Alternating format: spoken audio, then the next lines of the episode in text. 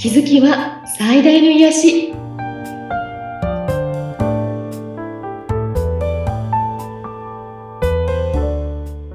皆さんこんにちは。アトラクションカウンセラーの広田ゆかりです。アシスタントの菅千奈美です。ゆかりさんよろしくお願いいたします。ます。今回はどんなテーマになりますか？今回はですね体のサインっていうのをお話ししてみたいと思うんですねはい、体のサイン、うん、はい。皆さんの体に起きる、うん、例えばこう痛みとか不調あとは怪我病気。これは全部が全部ではないんですが、えーと、実は偶然起きているわけではなくて、えー、あなたの心がすごくその体に影響しているんだよっていうことを、うん、えーと、とお伝えしてみようと思うんですね。はい、面白そう。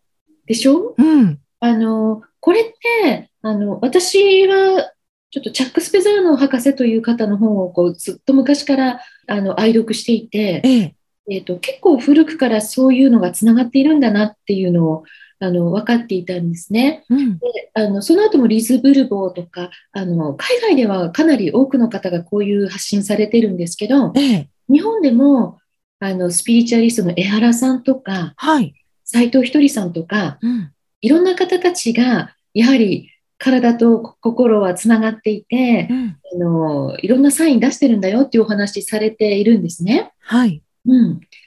で例えばあの分かりやすいのでいくとなんか目の調子が悪いのとか目に、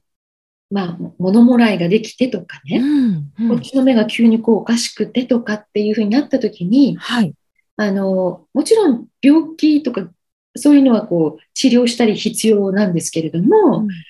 まあ、その原因は、えーと、例えば外的なものだけではなくて、うん、えー、大体目の場合はですね見たくないと思っているものがあるかまたはよく見なさいっていうことのサインだったりするんですね。なので大体目のなんかこう調子悪いんですよとか言われて、うん、何か見たくないものがあるのかなっていうと、あっていう方すごく多いですね。うん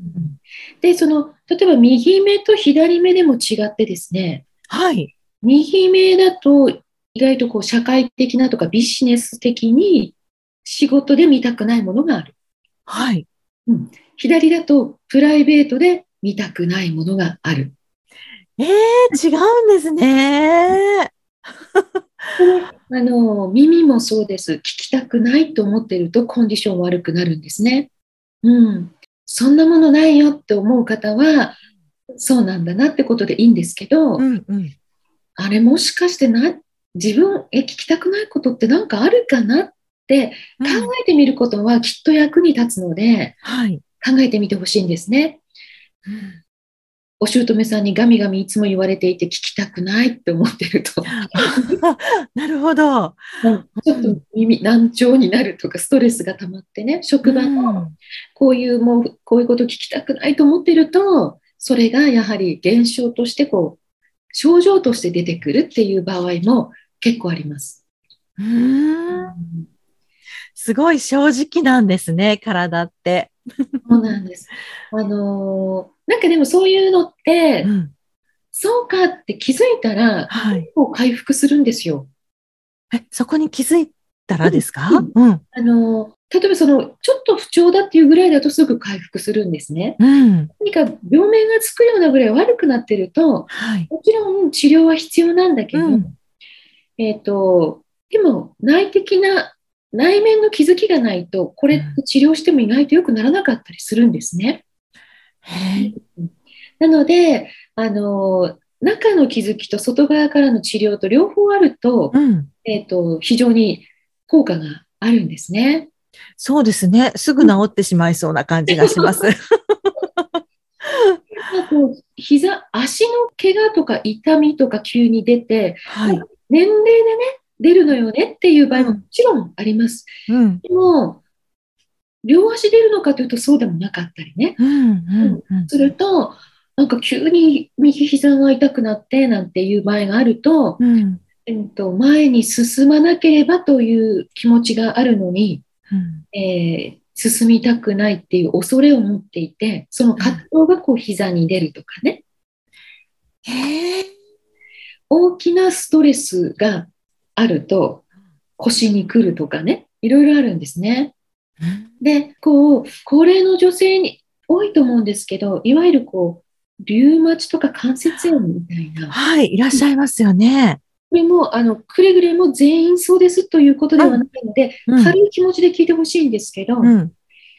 自分が我慢している、犠牲になっている、または誰かを恨んでいる、不平不満が溜まっている、こういう状況だとなりやすいんです。うん。だから、リウマチって難病で治らないって言われちゃうんですね、病院えで。対処療法しかないんですけど、でも、えーと、そこに行くには、いろんな心のサイン、心の葛藤があるんですね。うん。で、えーと、病気になる自分の心の動きっていうのは、うん。いっぱいあってですね、しがみつきとかね、うん。あとは、何でしょう、恐れうん、罪悪感、あとさっき言った自己愛の欠如、はい。あとハートブレイク、傷つ、傷ですね。うん。あとは、恨みという場合もあります。ね言い訳っていうのもありますね。あこれって、例えばみんなちょっと考えてもらうと、子供がね、親に自分に注目してほしいときに病気になったり、怪我したりするんですよね。あ。うん。お腹痛くなったり、はい。わざとじゃないんですね。本当にお腹痛くなったり、うん。頭痛くなったり、うん。うん、しますよね。します。うん。それは、親に自分を見てほしいというサインなんですね。あとは、お年寄りがうん。病気になって、治療したら治るはずのがなかなか治らないうん。というような場合もうん、これ、すごくね、あの、難しい課題なんですけど、あの、病気になるとみんなが心配して会いに来てくれるんですね。はい。うんそうすると治らない方が都合が良かったりするんです。あうんね、だからってわざとじゃないんですよ。うんその人の意識なの。あ。うん。だから、これ気をつけなきゃいけないのは、普段冷たくしてるのに、えー病気の時だけめっちゃ優しくする。これはなかなか病気が治らない原因になります。子供にも病気の時だけめっちゃ優しくする。これは難しい問題を含んでるんですね。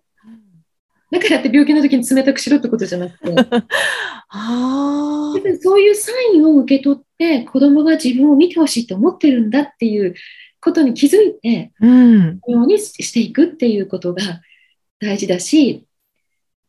自分の体も例えば胃腸の調子が悪いとかありますよね。はい。胃と腸も微妙にあのもちろん違うけど、まあ、トータルで胃腸っていうふうにしたときに、そこのほら胃潰瘍とかになるってうん分かりやすく悩んだ時なんですね。なんかね、ストレスがあったりとかね。うんうんうん。でも円形脱毛症ってはい。じゃあそんな悩んでもしょうがないんだってこんなことは気にしないとおこうと思ってもうん。でもその悩みがなくなったわけじゃないそのモヤモヤが残っているという状態の時に円形になったりするんですね。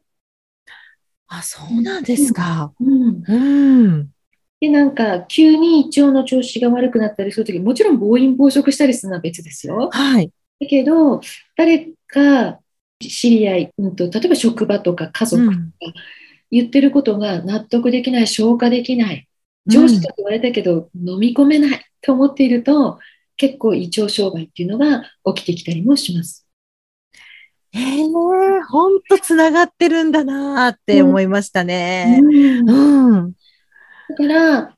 これは、あの、自分が、ああ、飲み込みたくない、納得したくないって自分が思ってるんだなっていうことに気づいてあげるだけで、かなり楽になるはずなんですね。うん。で、あの、体のサインっていうのを早めに分かっておくと、はい。重い病気になる前になんとかできるんですね。うん。でもその出てくるサインに気づかずにいると、結構命に関わるような重い病気になったりしちゃうんですよね。ああ、そうか。うん、で、その例えばあの今2人に1人がなると言われているがんという病気がありますよね。うんうん、これももちろん部位によって細かく意味合いが違います。はい。でも、そのがんになるこう内的な原因、感情っていうのは、うん、怒り、罪悪感、自己攻撃なんですね。うん。だからよく、とにかく、まあ、怒りとか恨みとかね、うん、カッしてるとか、うん、そういうのって肝臓にまず来やすい。はい。で、そういう、またそれが状態が続くと、がんに、うん、とか、あと自分を責めるような罪悪感というものを持っていると、これはあらゆる部位の病気につながっていくんですよね。うん、うん、あと、そうですね、比較的女性で婦人科を悪くする方も多いですよね。はい、これは男性に負けないでお仕事をバリバリしようっていう女性に比較的起こったりしやすいんですね。うんあの女性性を否定したりすると、やっぱりこう女性の臓器とかそういう部分に影響が出るというのも言われています。うん、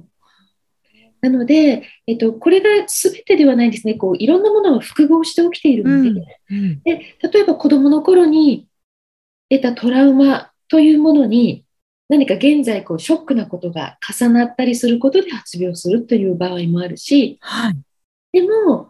これを癒すことは実はできるということなんです。だから、うん、命に関わるところに行く前に、はい。癒すことができたらいいなって思うんですね。はい。うん。で、その癒すものは何かっていう時に、あの、これなかなか病気になっちゃうとこういう考え方できないんですけど、うん、とあえて言うとですね、病気の裏にはギフトが隠れているんですね。病気の裏にはギフト。はい。うん。要するに、あなたをに気づかせるための何かが隠れているということで、うん、例えばあのそういう病気重い病気になったことで例えば家族が意外とこうバラバラだったり夫婦仲もお互い勝手にしようみたいなね、うんうん、冷たい状況だったのが命に関わる病気だって分かった時に家族として再生するというようなドラマはかなり見たことあると思うんですね。はい、あのエリザベス・キューブラー・ロスっていう方は知らないですか？はい、わからないです。うん、なんか死ぬ瞬間とかこう死についてすごくいろんな研究された方でとてもいろんな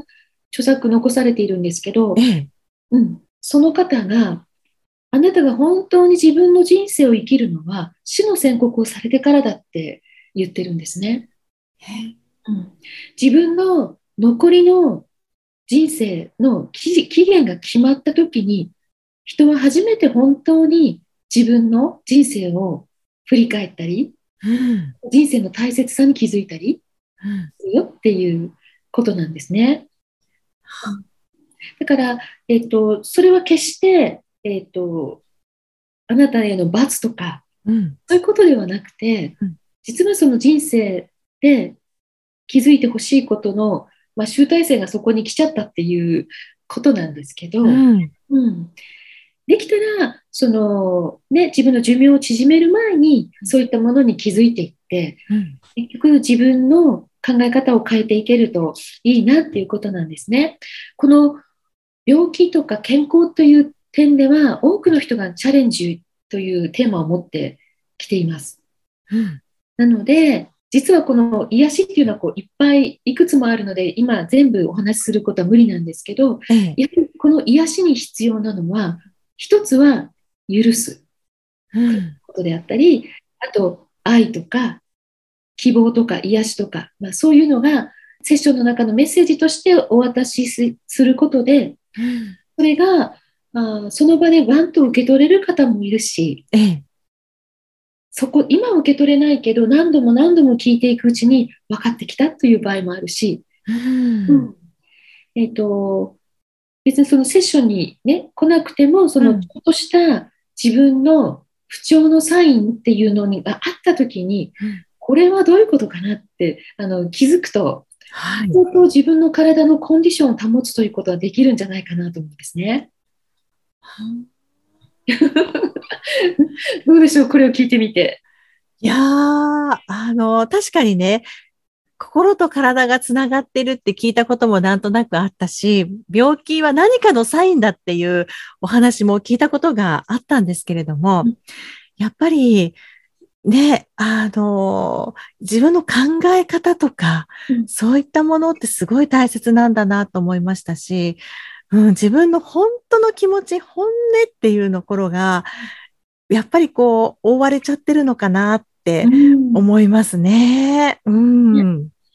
なので、一番その、さっき言った自分を愛するっていうことができると、多くのことが解決するんですね、うん、実は。ねえ、自分を愛するってね、うん、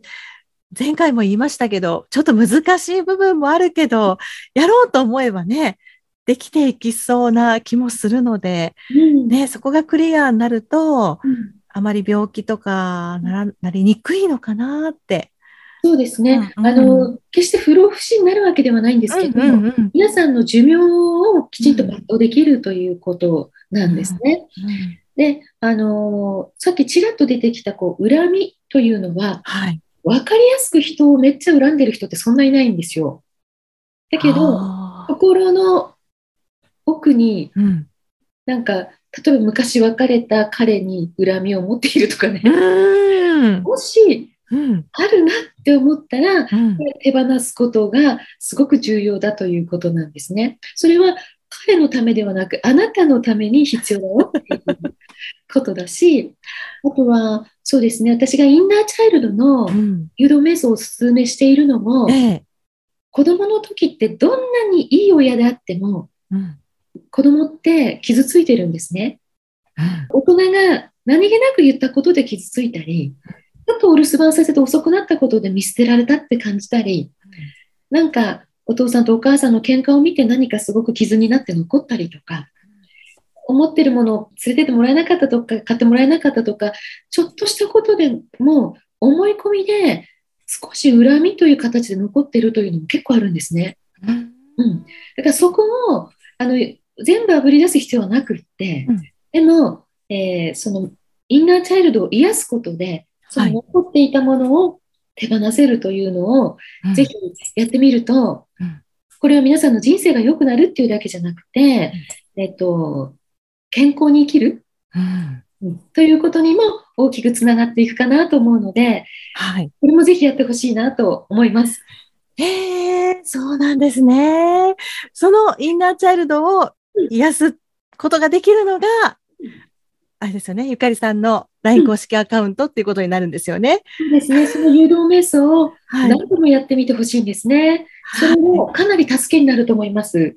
うん。ぜひね、その誘導瞑想を使っていただいて、ちょっとね、日々のちょっと疲れたところとか、何かしこりになっている部分をぜひ癒してあげてほしいなというふうに思います。はい。番組を聞いてご感想やご質問、そして先ほどお話に出ていました誘導瞑想に興味のある方いらっしゃいましたら、ゆかりさんの LINE 公式アカウントの URL を番組説明欄に記載しておりますので、そちらからお問い合わせお願いいたします。はい。今日ちょっとテーマ重かったんですけれども、うん、ぜひ皆さん、あの、お役立てしてくれると嬉しいです。はい。次回はもう少し楽しいお話したいと思います。はい、楽しみにしています。ゆかりさん、今回もありがとうございました。はい、ありがとうございました。